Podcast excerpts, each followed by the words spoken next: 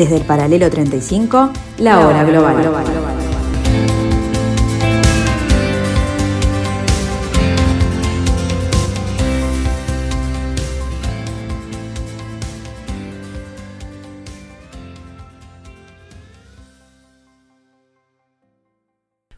tardes amigos, bienvenidos a este martes 28 de diciembre del año 2021, el segundo año de la pandemia, como nos gusta decir. Bienvenidos a este nuevo intento de desentrañar este nuevo desorden mundial desde aquí, muy humildemente desde el paralelo 35 en el 1170 AM de vuestro dial, en la tarde de Radio Mundo. Aquí comienza la hora global.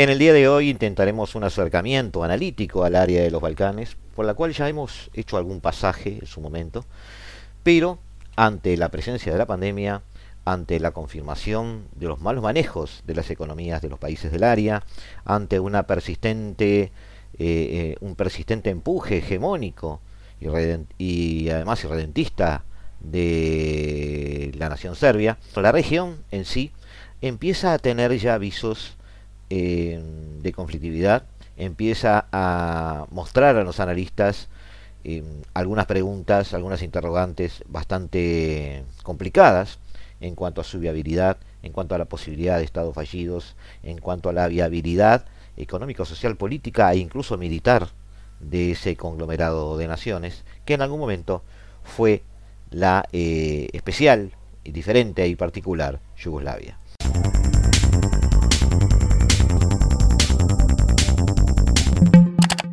La Unión Europea evitó este miércoles fijar un calendario para el proceso de ampliación de los Balcanes Occidentales y centró su apoyo a la región con un plan económico de 30.000 millones de euros y el suministro de vacunas contra la COVID-19. La Unión Europea reconfirma así su compromiso con el proceso de ampliación, aseguraron los 27 en la declaración que aprobaron tras la cumbre que celebraron este miércoles en Krang, Eslovenia. El documento final es fruto del compromiso al que llegaron los países de la Unión Europea entre los partidarios de acelerar la ampliación y los que consideraron que el club debe resolver antes sus tensiones internas tras una década de crisis.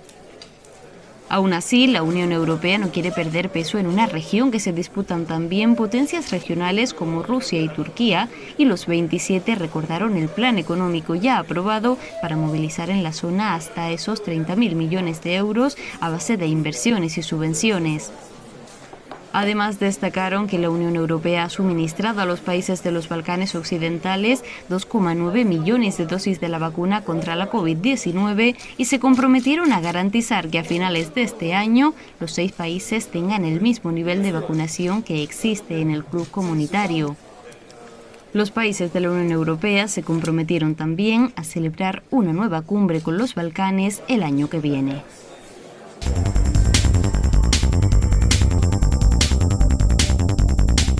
Según un informe publicado en The Guardian, el principal representante de la comunidad internacional en Bosnia advirtió que el país está en peligro inminente de desintegrarse y que existe una perspectiva muy real de que se vuelva el conflicto en los Balcanes. En un informe a las Naciones Unidas este, visto por The Guardian, Christian Smith, el alto representante de Bosnia y Herzegovina, dijo que si los separatistas serbios llevan a cabo su amenaza de recrear su propio ejército dentro del territorio bosnio, dividiendo las Fuerzas Armadas Nacionales en dos, más cascos azules internacionales habrían para ser enviados de regreso para poder detener el deslizamiento hacia una nueva guerra. Los deberes internacionales de mantenimiento de la paz en Bosnia son actualmente tarea de una fuerza residual de la Unión Europea, de unos 700 efectivos. La OTAN mantiene un punto de apoyo formal con una sede en Sarajevo, el mandato de un año para ambos se renovará esta semana en el Consejo de Seguridad de las Naciones Unidas, pero Rusia ha amenazado con bloquear una resolución a menos que se eliminen todas las referencias al alto representante, lo que podría socavar la autoridad de Schmidt como supervisor del acuerdo de paz de Dayton de 1995. En su primer informe desde que asumió el cargo en agosto, Schmidt, un ex ministro del gobierno alemán, advirtió que Bosnia se enfrenta a la mayor amenaza existencial del periodo de posguerra. El líder serbio de Bosnia, Milorad Dodik, amenaza con retirarse de las instituciones estatales, incluido el Ejército Nacional, este, creado con ayuda internacional durante el último cuarto de siglo, y reconstruir una fuerza serbia propia dentro del territorio bosnio. El 14 de octubre, Dodik dijo que obligaría al ejército bosnio a retirarse de la República de Spratska, la mitad serbia de Bosnia, rodeando sus cuarteles y que si Occidente intentaba intervenir militarmente tendría amigos que habrían prometido apoyar a la causa serbia, una presunta referencia a Serbia y a la propia Rusia. La policía serbia de Bosnia llevó a cabo ejercicios antiterroristas el mes pasado en el monte Jaronia, donde, eh, desde donde las fuerzas serbias bombardearon Sarajevo durante un sitio en 1992 y 95, habría que recordar. Esto equivale a la secesión sin proclamarla, escribió Schmidt en un informe entregado al secretario general de la ONU, Antonio Guterres, el viernes. Dijo que las acciones de Dodik ponen en peligro no solo la paz y la estabilidad del país y la región, sino que eh, si la comunidad internacional no responde, podría llevar a la ruina el acuerdo de paz de Dayton en sí mismo. El alto representante dijo que era posible que hubiera enfrentamientos entre los organismos nacionales encargados de hacer cumplir la ley de Bosnia y la policía serbia de Bosnia en sí. Si la Fuerza Armada de Bosnia-Herzegovina se dividiera en dos o más ejércitos, el nivel de presencia militar internacional requeriría una reevaluación, advirtió Smith. La falta de respuesta a la situación actual pondría en peligro el acuerdo de Dayton, mientras que la inestabilidad en Bosnia-Herzegovina tendría implicaciones regionales más amplias las perspectivas de más división y conflictos son muy reales, acotó.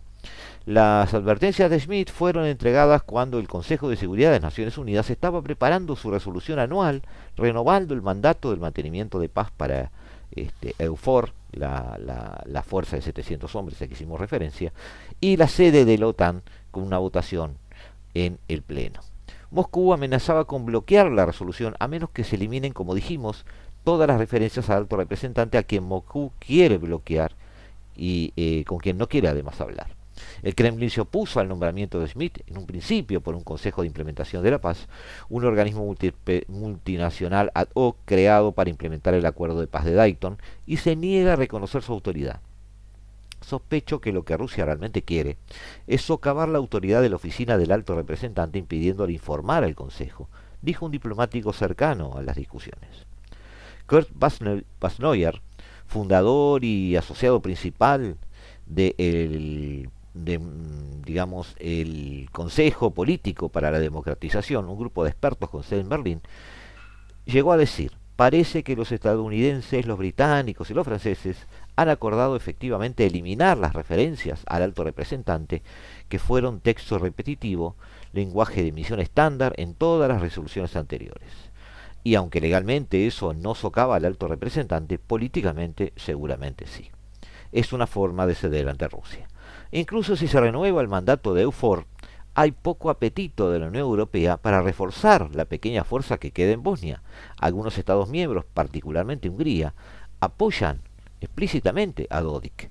Creo que está dispuesto a apostar por la posibilidad de que, por improbable que sea, puede salirse con la suya, esencialmente creando nuevos hechos sobre el terreno rápidamente y contando con la idea de que la confusión y la, y la demora afectarían tanto a Sarajevo como a la comunidad internacional y finalmente no habría consecuencias internacionales significativas, dijo Mijan Ubovic, un político bosnio.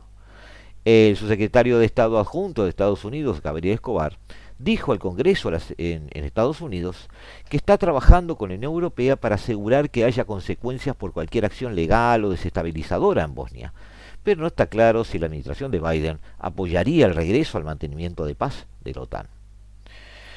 Un grupo de expertos con sede en Bosnia dijeron que la perpetua y cada vez mayor sensación de crisis permite a los líderes del país disfrazar su fracaso en el gobierno.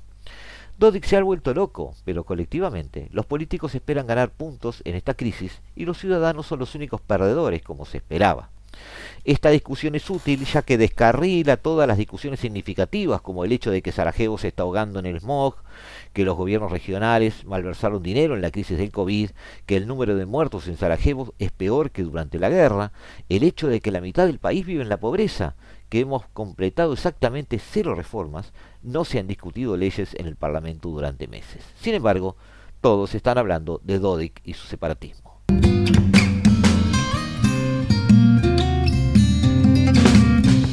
Después de unos minutos amigos, volvemos a la hora global ya recibiendo a Rodrigo Melgar para charlar un poquito sobre Bosnia y la situación actual de los Balcanes.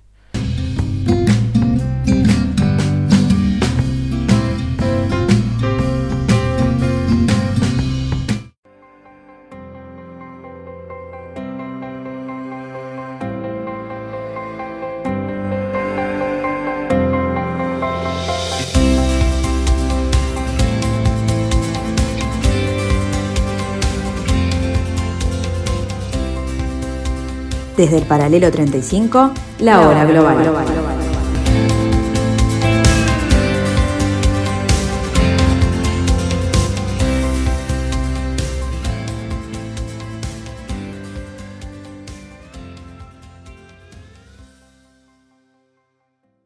Los políticos de origen serbio en Bosnia planean ignorar a las instituciones estatales y formar sus propias autoridades judiciales, fiscales y militares para la República Serbia Autónoma.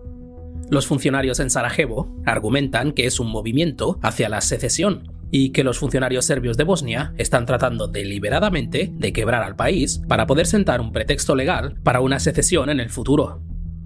Rusia y Serbia ya han expresado su apoyo a los serbios en Bosnia, mientras que los estadounidenses y los europeos permanecen indiferentes. Mientras tanto, en un último esfuerzo, las organizaciones bosnias están pidiendo a Turquía que rompa su silencio y hable en nombre de los bosnios.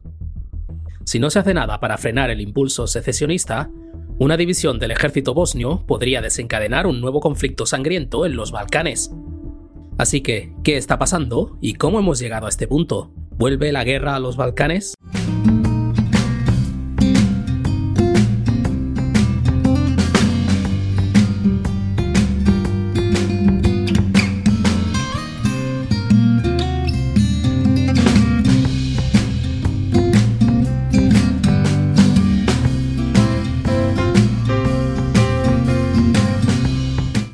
Bienvenido a la hora global, penúltimo programa del año. Estamos con Rodrigo Melgar despidiendo el año, pero a la vez sentando las bases de futuros análisis, porque el desorden mundial que siempre queremos analizar, si algo ha demostrado es que es dinámico. Cada vuelta o cada giro del planeta nos trae alguna sorpresa. Rodrigo, ¿cómo andas? ¿Todo bien? Bien, Gustavo? Bien, todo bien. Nos convocan hoy los Balcanes. Ya hemos hablado de ellos en algún momento eh, por el improbable resurgimiento de eh, movimientos políticos de izquierda. Recordemos que los Balcanes fue, eh, no voy a decir la cuna, pero fue el, lugar, el, lugar habitable, digamos, desde el punto de vista político, de una opción comunista al comunismo de Moscú en manos del mariscal Tito. La ya extinta Yugoslavia fue testigo de este, un experimento comunista que, según muchos analistas en su momento, tuvo resultados más que aceptables. Luego, el devenir de la historia trajo la desintegración de esa Yugoslavia. Así puede empezar la historia, ¿no, Rodrigo? Así es, Gustavo, efectivamente.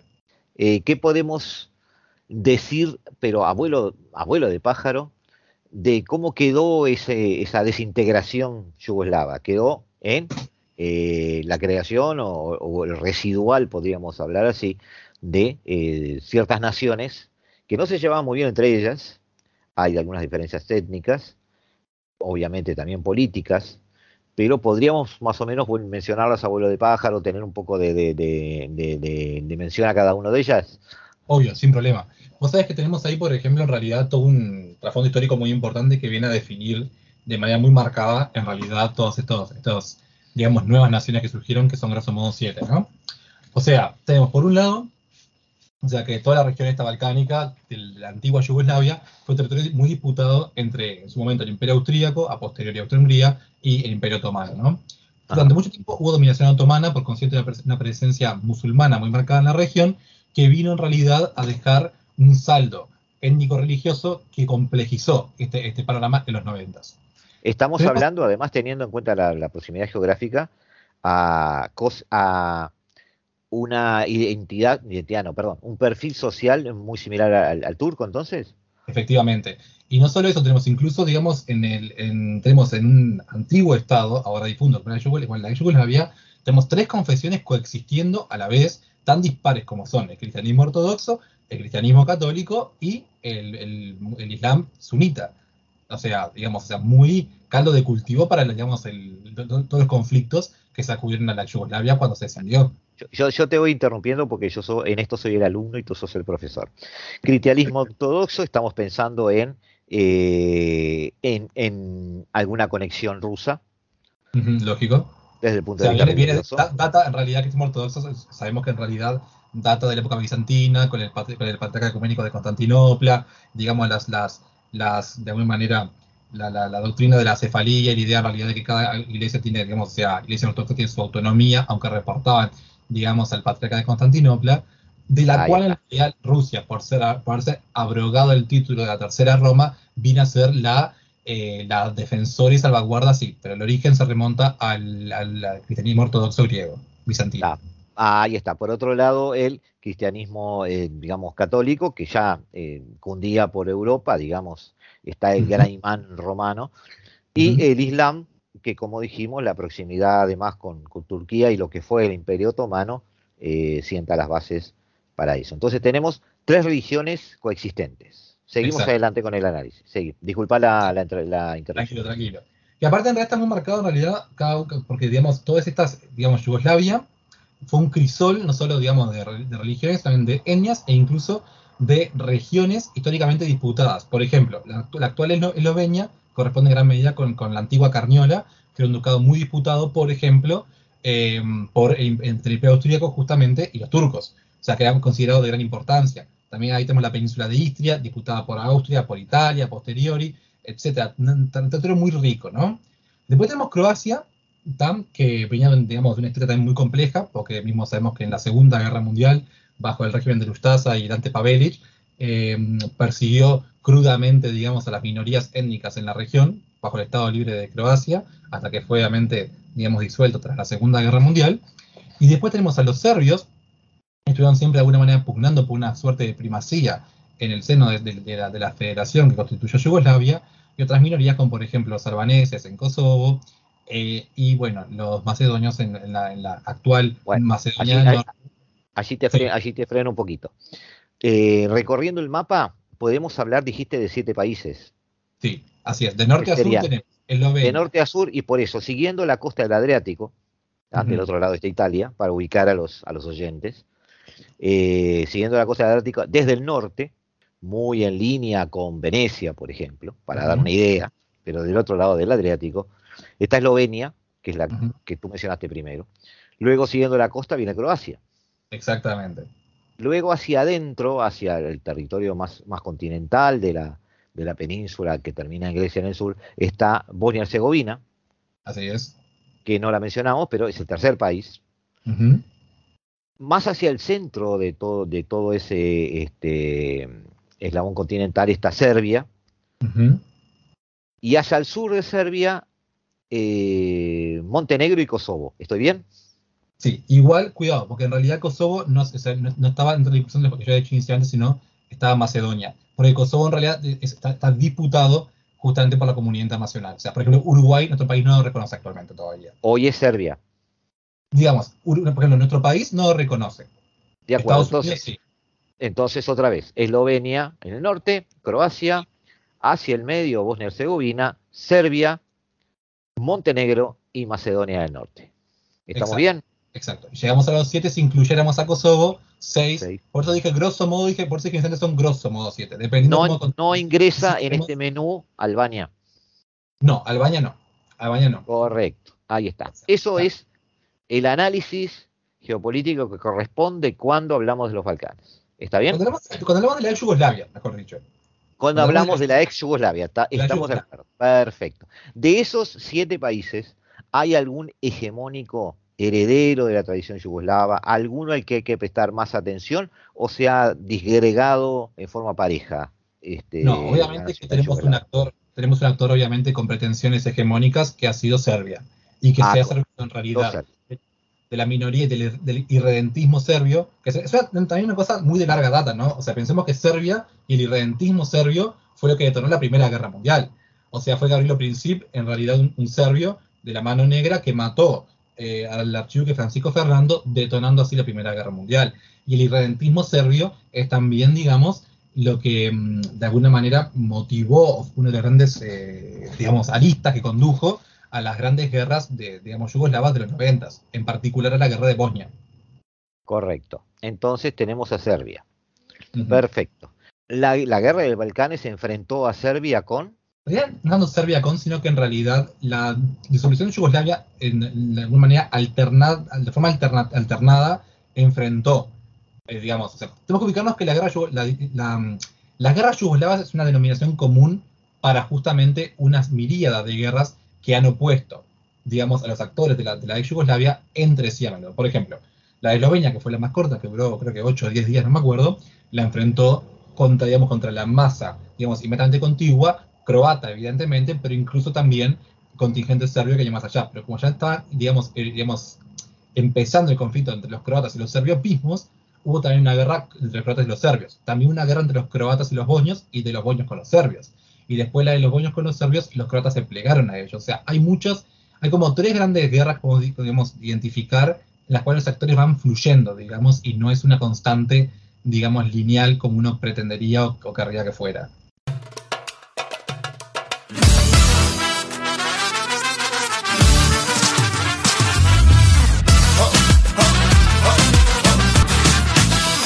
Party people, come hands in the air. Wave around like a just don't care. Party people, come on, hands in the air. Wave around like a Perfecto. Eh, esos países sobreviven en distintas circunstancias, algunos más adelantados, otros menos adelantados. Podemos dar alguna especie de división sobre cuáles son los más, eh, vamos a decir, viables como, como países. Porque te explico por qué la pregunta, porque también está en discusión en esa zona eh, eh, o está en trámite, mejor dicho, la inclusión de estos países o algunos de ellos a la Unión Europea. Y hay requisitos para entrar a la Unión Europea. Entonces, sería interesante ver cuáles países pueden realmente aspirar a eso, porque aparecen como más eh, armados como países, y cuáles otros están realmente este, en duda su, hasta viabilidad. Bueno, obviamente que, no, por ejemplo, Eslovenia y Croacia son miembros de pleno derecho de la Unión Europea. Esos son obviamente los dos grandes países, digamos, en, estabilidad de este antiguo crisol de naciones que componía a la de Yugoslavia. Bosnia-Herzegovina, por ejemplo, que es un candidato fuerte que le gustaría entrar, se encuentra siempre complicado por lo que vamos justamente que me, gustaría comentar ahora, todo el tema de los acuerdos de Dayton y la inestabilidad política que sacude a Bosnia tristemente de forma relativamente endémica, que es un poco el peligro que hay en la nueva escisión en el seno de los Balcanes europeos y todo, y aparte de Bosnia, todo el resto, digamos, de lo que está al sur, junto con Serbia, eh, Montenegro, bueno, y Kosovo, si la depende de cómo lo consideremos, y Macedonia del Norte, estarían todos todavía por fuera de la Unión Europea. Ojo, Macedonia del Norte también está en trámite. De hecho, el cambio de nombre de Macedonia a Macedonia del Norte fue efectivamente parte, digamos, del acuerdo que se llevó con Grecia, que venía trancando la, postulación macedona, macedona, a eh, ingresar a la Unión Europea por el tema del contencioso con el nombre. Ok. Estamos entonces frente a una situación en realidad estable pero inestable en, cuanto a la potencialidad de los países. Podemos decir que, está, estable, pero que digamos que está estabilizada pero no estable. Es perfecto. Ahora bien, lo que nos, también nos convoca es eh, algunos análisis, están hablando de eh, una cierta, em, digamos, situación de crisis o una cierta situación bisagra con Bosnia en particular. Sí. Este, me gustaría este, profundizar un poquito en eso. Bien, lo que pasa, bien, como los acuerdos de Dayton fijaron una división en el seno de Bosnia-Herzegovina, em, de alguna manera que buscaba contemplar las minorías, por un lado, bosnio-croata y de alguna manera bosnio-serbia, o sea, carácter musulmán, etcétera, opuesta a la población estrictamente Serbia, alineada a Serbia, que está amalgamada en torno a la llamada República Sprska, que es la federación, digamos, la entidad federal serbia autónoma dentro de Bosnia-Herzegovina. O sea, es, esta República Sprska no es el país Serbia, sino que en realidad dentro de Bosnia-Herzegovina constituye una autonomía federal, o sea, una unidad autónoma federal que amenaza con eh, justamente o, eso es lo que están justamente comentando los analistas, el riesgo de una nueva decisión. ¿Por qué? porque esta República Srpska estaría, parece ser, eh, considerando armarse, o sea, digamos, hacerse un ejército a nivel federal propio que pudiese socavar la integridad territorial de Bosnia-Herzegovina como tal. ¿Hay alguna influencia del exterior allí? Sí, lógicamente. El proyecto, o sea, siempre está sobre el tapete el tema del proyecto serbio de fondo, ¿no? Hegemónico. Eh, Serbia juega un rol de alguna manera de irredentismo. A mí me acordar mucho a lo que hace de alguna manera, si no el hermano mayor, como decir, el primo mayor ruso eh, en su esfera de influencia, y es jugar al todo el tema de la, de la, explotación de los, de los connacionales en el extranjero, la diplomacia, digamos, humanitaria, la intervención humanitaria, que como se le llama, que es, digamos, intervenir de cara a, em, bueno, a la opresión de un pueblo determinado por sus gobernantes o por un grupo, digamos, paralelo que el gobernante no sea capaz de aplacar. Y lo interesante de esto es que en realidad de alguna manera, obvio, siempre es una oportunidad de ser para Serbia de, ensanchamiento territorial. La, República Srpska no es toda contigua a Serbia. Si nosotros miramos un mapa, hay una zona que es inmediatamente contigua, que en caso de una guerra y, una, y, un éxito sería una inmediata anexión con contigüidad territorial a Serbia. Y hay otro, territorio que en realidad está más cerca del límite con Croacia, en la frontera septentrional, que eh, no quedaría contigua a Serbia. Obviamente, eh, no creo que esté actuando en el tapete algo tan prolijo como la continuidad territorial, tanto más como obviamente eh, tensiones, digamos, interétnicas de alguna manera y interreligiosas, incluso interconfesionales, porque como decíamos, eh, una de las mayores cosas que destacan a los, bosnios de los serbios, que tienen, digamos, vienen de manera, grosso modo, de un mismo pool eh, o del mismo um, grupo étnico, es ante todo la diferencia religiosa que es lo que lo destaca, porque los bosnios son, digamos, son marcadamente, en su mayoría, musul o sea, los bosnios serbios son en su mayoría eh, musulmanes, mientras que los serbios de la, o sea, digamos, de la República Sprska, también parte de Bosnia, son ahí sí alineados al, cristianismo ortodoxo de, Serbia mismo. No sé si me expliqué. te, das cuenta cómo la situación de Crimea ha sentado escuela, ¿no? Sí, este, ha hecho escuela en, la política internacional. Es decir, hay, ha generado hasta una técnica de, acoso a, regiones eh, fronterizas de países adversarios, fomentando residuos de nacionalidad en, en esas regiones. Y recordemos aparte que Serbia viene de un posicionamiento bastante de liderazgo en cuanto a la gestión de la pandemia refiere, que de hecho fue, digamos, un destino del turismo de vacunas el año pasado muy referente en la región. Porque cuando los demás países de la región, por ejemplo, incluso Croacia y digamos que miembros de la Unión Europea y todo, no tenían acceso a las vacunas todavía, en Serbia tenían la Sputnik, tenían, si me recuerdo, la Sinovac, y, por ejemplo, los europeos que todavía no han conseguido acceso a la Pfizer, podían irse ahí para vacunarse. Y eso obviamente Serbia posicionada de alguna manera vis a vis el resto de los Balcanes, incluso los miembros de la Unión Europea, en la posición de poder relativo. Sí, eh, estoy pensando en, en, el relacionamiento de las potencias cercanas. Eh, Rusia tiene una, una, una extensión de, de, su poder sobre la zona o en realidad Turquía es, es, casi exclusivo en cuanto a ese tipo de influencia? En realidad, obviamente que mm, hoy por hoy la influencia turca en la región es prácticamente inexistente la que sí hay es una influencia rusa. Rusia ha venido apadrinando a Serbia de una manera muy importante y de alguna manera, por eso yo también creo que Serbia se, siente más envalentonada que la racha que, le, tuvo en los 90.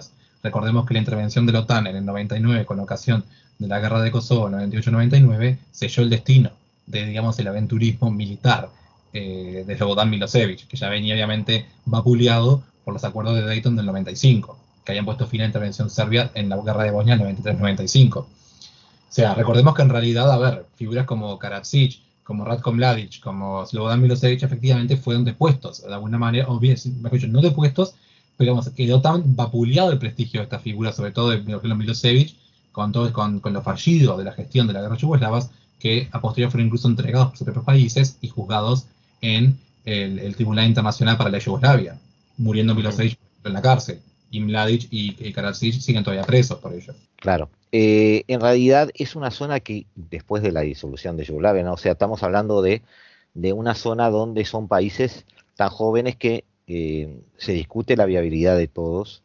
La Unión Europea está haciendo esfuerzo, como tú dices, en tratar de armar un, un relacionamiento, pero con países que en realidad en su mayoría forman parte de la Unión Europea todavía, no, sea, no ha sido aceptada su ingreso. Son dos, están Eslovenia y está, eh, Croacia.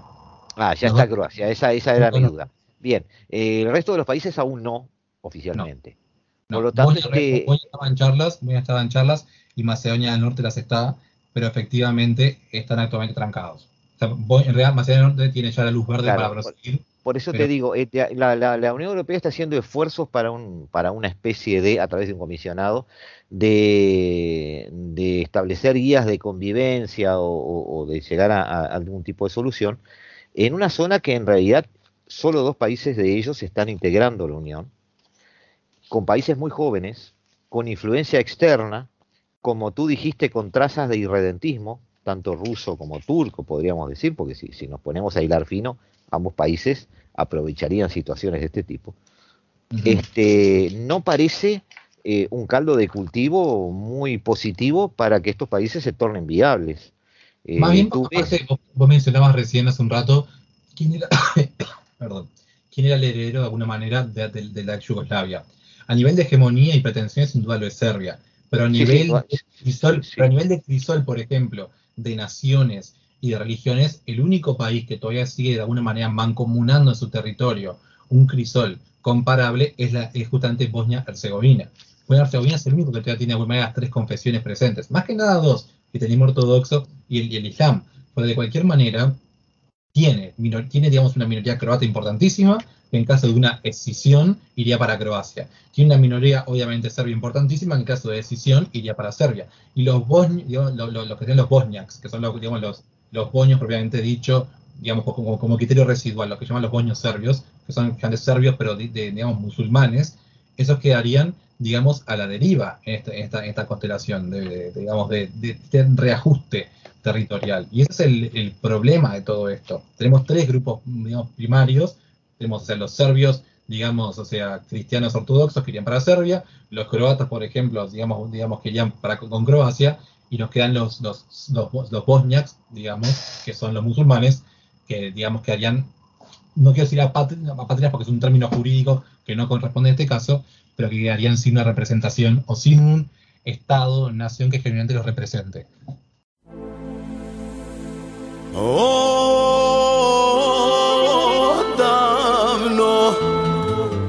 gledam te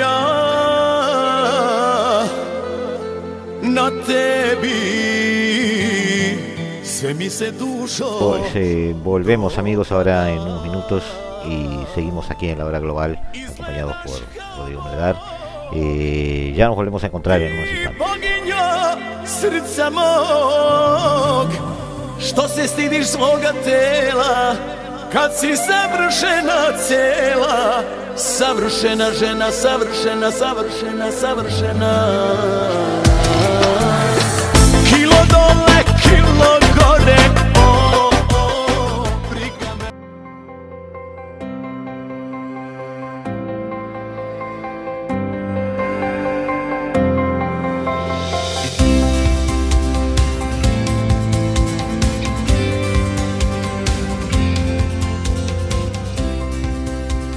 Desde el paralelo 35, la hora global.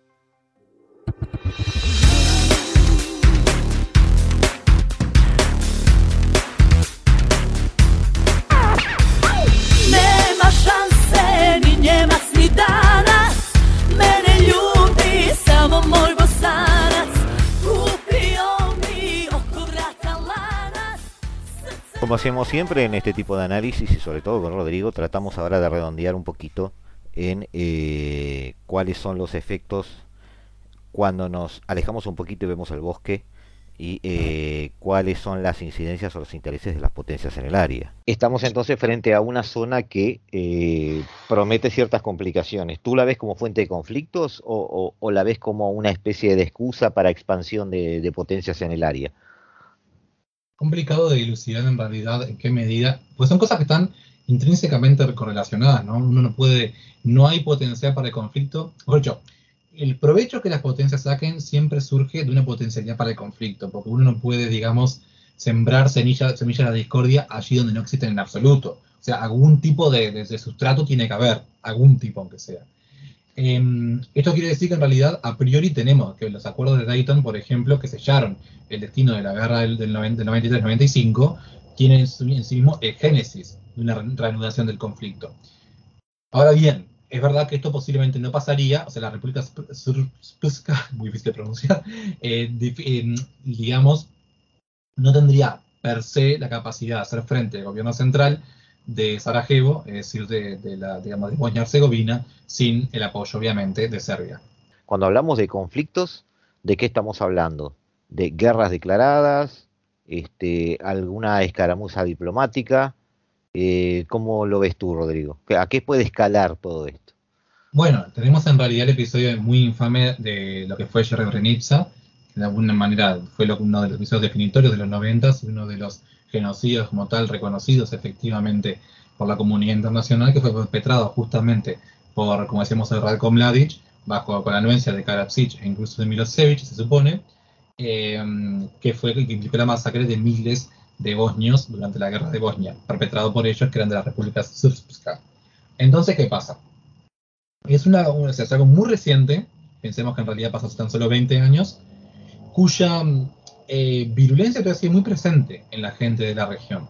La última vez en que culminó esto, culminó una intervención, o sea, en su momento hubo despliegue de cascos azules de Naciones Unidas que buscaron en realidad evitar la masacre, que pasó igual cuando en realidad digamos, las fuerzas de Mladic amenazaron con igual forma masacrar a las fuerzas de los Cocos Azules si estos no dejaban avanzar a, los, soldados de la República Srpska y tuvieron que claudicar los holandeses del contingente. Y a posteriori, en realidad, más adelante, pero que sabemos que estuvo la intervención, los Estados Unidos, en particular, no en la guerra de Bosnia, sino en el caso de Kosovo, fue cuando en realidad los serbios procedieron efectivamente a, desatar una violencia masiva indiscriminada contra la población albanesa de Kosovo. Y ahí fue la intervención famosa de la OTAN en, digamos, en la, guerra de los Balcanes. El punto es, hay una potencialidad para, digamos, nuevos conflictos interétnicos, o sea, ya hubo genocidios hace una veintena de años ahí, puede volver a verlo definitivamente, esperemos que no. Y finalmente, o sea, estamos a 25 años básicamente hace la última vez, y eh, está obviamente la potencialidad, si pasará todo eso, de una nueva intervención humanitaria que los serbios todavía tienen muy presente y creo que eso también sirve como para un poco aplacar cualquier afán expansionista nuevamente, por lo menos por el momento, que como fue aquella que hubo bajo la OTAN a fines de la década del 90. Claro, estoy pensando en que de todas formas esta, esta, esta zona ha manejado, eh, ha manejado según se dice, ¿no? Según se, hay una visibilidad de parte de la Unión Europea, ha bajado muy mal su administración de fondos respecto al COVID. Es una zona que se ha desfinanciado, que se ha endeudado, que no ha mostrado eh, gobiernos viables o solventes y corre peligro de desintegración o de ser transformando, transformados en la, en la mente de los gobernantes europeos eh, en países no viables, en países fallidos porque no hay trazas de una este, conjunción gubernamental medianamente eficiente o que por lo menos este, dé vida a una evolución social o una evolución económica, eh, ni siquiera por su cercanía con Europa. Este, no, no, no, no, no hay caminos por los cuales uno pueda ver la, que se erigen países que de futuro puedan este, transmitir este, una, imagen positiva. Este, yo no sé si tú lo ves así, digo, pero da, da, da ese tipo de mensaje subliminal, ¿no? en realidad también yo creo que es una, una, uno de los objetivos que puede tener cualquier administración, como puede ser aquella de Belgrado desde Serbia, de estabilizar la región. Frustrar, por ejemplo, cualquier charla de accesión que pueda llegar a haber entre Bosnia, Herzegovina y em, la Unión Europea, que obviamente, en caso de que eso sucediese, pasaría a estar bajo el amparo, bajo el paraguas de protección de la Unión Europea y le quedaría para siempre alejado del proyecto de expansión serbio o pan-serbio en la región. Claro, pero estamos, está Serbia, si, si estuviera Serbia, digamos, en ese, en ese terreno eh, o en ese camino, de todas formas está repartiendo miseria, porque de, alguna manera no, no, no sé si para los países a los que va destinado, pongámosle Bosnia, este, es aceptable una, una oposición de ese tipo, es decir, o Serbia o Europa. Este, es un poco simplista, ¿no? Sí, porque aparte Serbia nunca es, una, nunca es una alternativa. Esa es la diferencia con el modelo ruso que hace un rato, digamos, de alguna manera manejábamos. O sea, Rusia, sí, con, con, Ucrania, por ejemplo, hubo toda una pugna entre Ucrania que le, se le era ofrecida la Eastern Partnership de alguna manera como vía de acceso a la Unión Europea o si no el modelo ruso. Acá Serbia no está ofreciendo. Pero en realidad fue una excepción, ¿no? Porque Rusia no hizo lo mismo con todos. Claro, pero de igual manera, pero acá, pero acá no hay ese instrumento de soft power, digamos, comparable o digamos una alternativa que ofrezca Serbia. Acá lo que Serbia ofrece es amenaza, básicamente. No hay una, no hay un paquete de ayuda, no hay, digamos, inversión y tipo, no hay desarrollo que Serbia puede ofrecer comparablemente, lógico. Tenemos entonces eh, para el 2022 otra zona potencial de conflicto. No solo eso, o sea que estaba leyendo justamente que hace un par de días, por ejemplo, eh, las autoridades, digamos, autoridades de República Srpska mencionaban justamente la idea incluso de retirarse del gobierno central de Bosnia-Herzegovina, hace tan solo un par de días. O sea, el tema está muy sobre el tapete. ¿Que cristaliza en un conflicto? No lo sabemos, pero que está sobre el tapete la posibilidad de que esto escale en algo mayor, lo está. Eh, está bien lo que hemos hecho en el sentido de plantear los desafíos de todo esto, pero evidentemente además hay que eh, hacer notar al oyente y a quienes quieran analizar esto, que esto es el germen de problemas que estamos empezando a ver y de ninguna manera todavía se han declarado hostilidades, ni se han formado conflictos, ni nada de eso, pero es evidente que la zona apunta a eso y es bueno lo que estamos haciendo en cuanto a detallar o delimitar eh, potenciales eh, gérmenes de este, enfrentamientos o posibilidad de este, un desorden en la zona europea. Te agradezco mucho este, sobre este tema en particular. Muchas gracias, Gustavo. Dale, nos quedamos acá. Bueno, muchísimas gracias, Rodrigo. Nos vemos. Y por supuesto que pases un feliz año nuevo. Igualmente. y nos despedimos de los oyentes de parte tuya. Al 2022 con toda. un abrazo, muy bien. Un abrazo, hasta luego.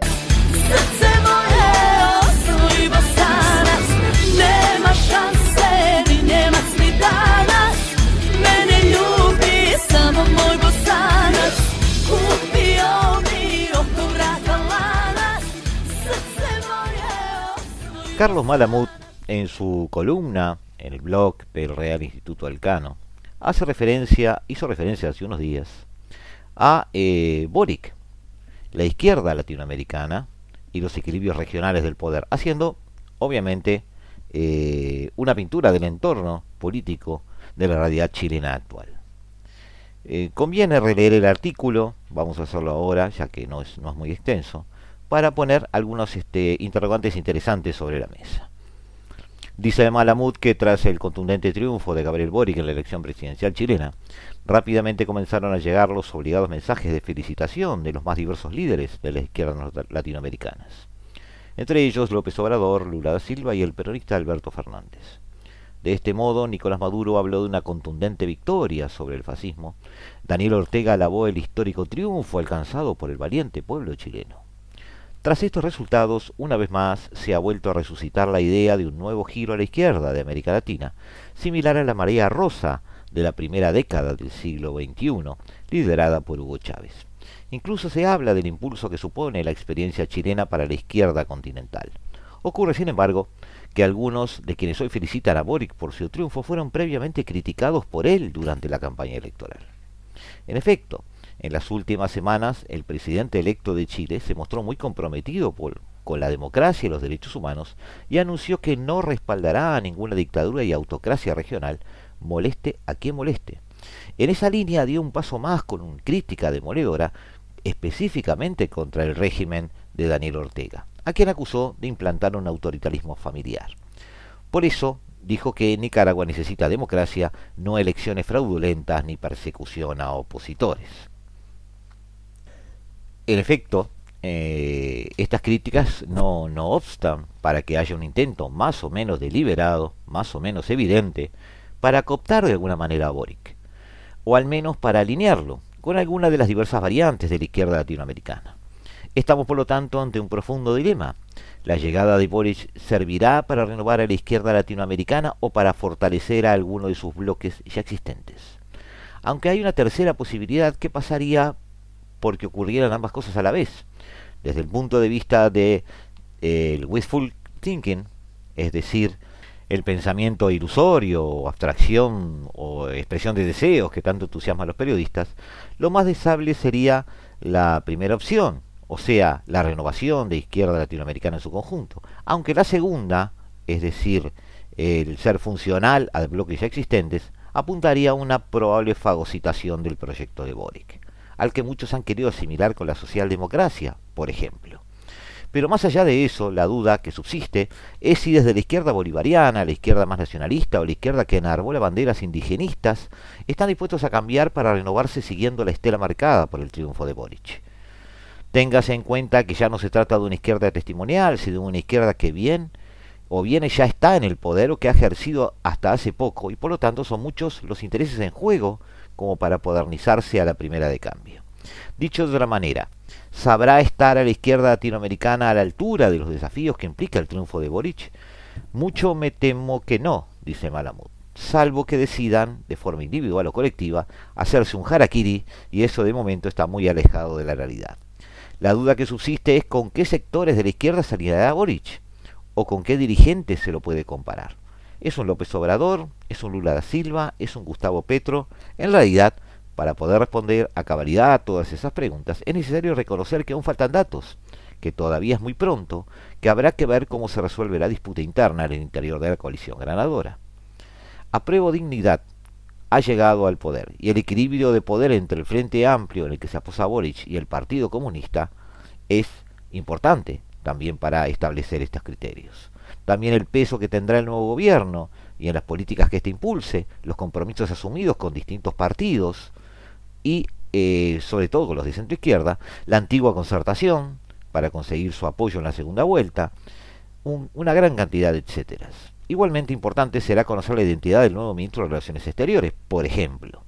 Una vez que se disponga de estos datos, estará más clara la política de alianzas que querrá seguir Boric, si se vinculará o no al Grupo de Puebla, algo bastante probable, y qué relación tendrá con algunas instancias de integración regional como la CELAC y la Alianza del Pacífico. Otro punto de interés será el desempeño de Chile en la Organización de Estados Americanos, especialmente en cuestiones sensibles como la aplicación de la Carta Democrática Panamericana, un tema de vital importancia para Nicaragua. De todos modos, hay que señalar que, por una cuestión generacional e incluso de sensibilidad, Boric es un personaje bastante alejado de algunos de los líderes regionales como López Obrador o Maduro. Ahora bien, Malamud culmina se resulta indudable que la sola presencia de Boric alterará las alianzas y los equilibrios regionales. Sin embargo, esto no ocurrirá de forma binaria, es un juego de suma cero. La fragmentación y la heterogeneidad del continente van en otra dirección, hay que reconocerlo. La América Latina actual es un territorio muy maleable donde los amigos de hoy pueden ser los enemigos del mañana. A todo esto hay una incógnita que debe ser igualmente despejada. ¿Qué relación querrá tener Boric con Estados Unidos y la administración Biden.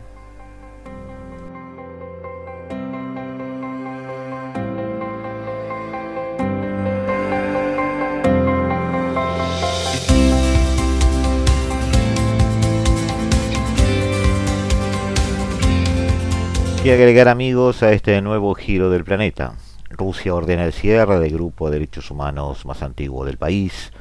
Un ataque aéreo israelí un puerto en Siria, una nueva masacre en Myanmar, un Indo-Pacífico preparándose para una nueva intervención o un nuevo desfile militar naval chino en el mar meridional, Omicron atacando una segunda ciudad china, un nuevo hundimiento de refugiados que cruzan el Mediterráneo rumbo a Europa, y el Sinn Féin rumbo al poder en Irlanda. Algo muy interesante para ver en este 2022.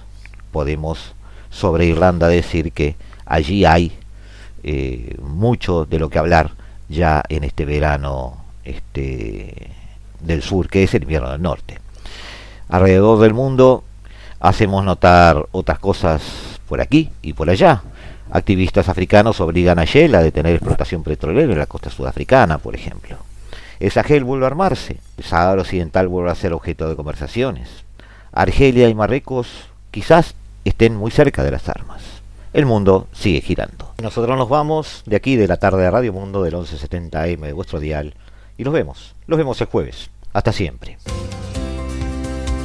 Desde el paralelo 35, la hora global.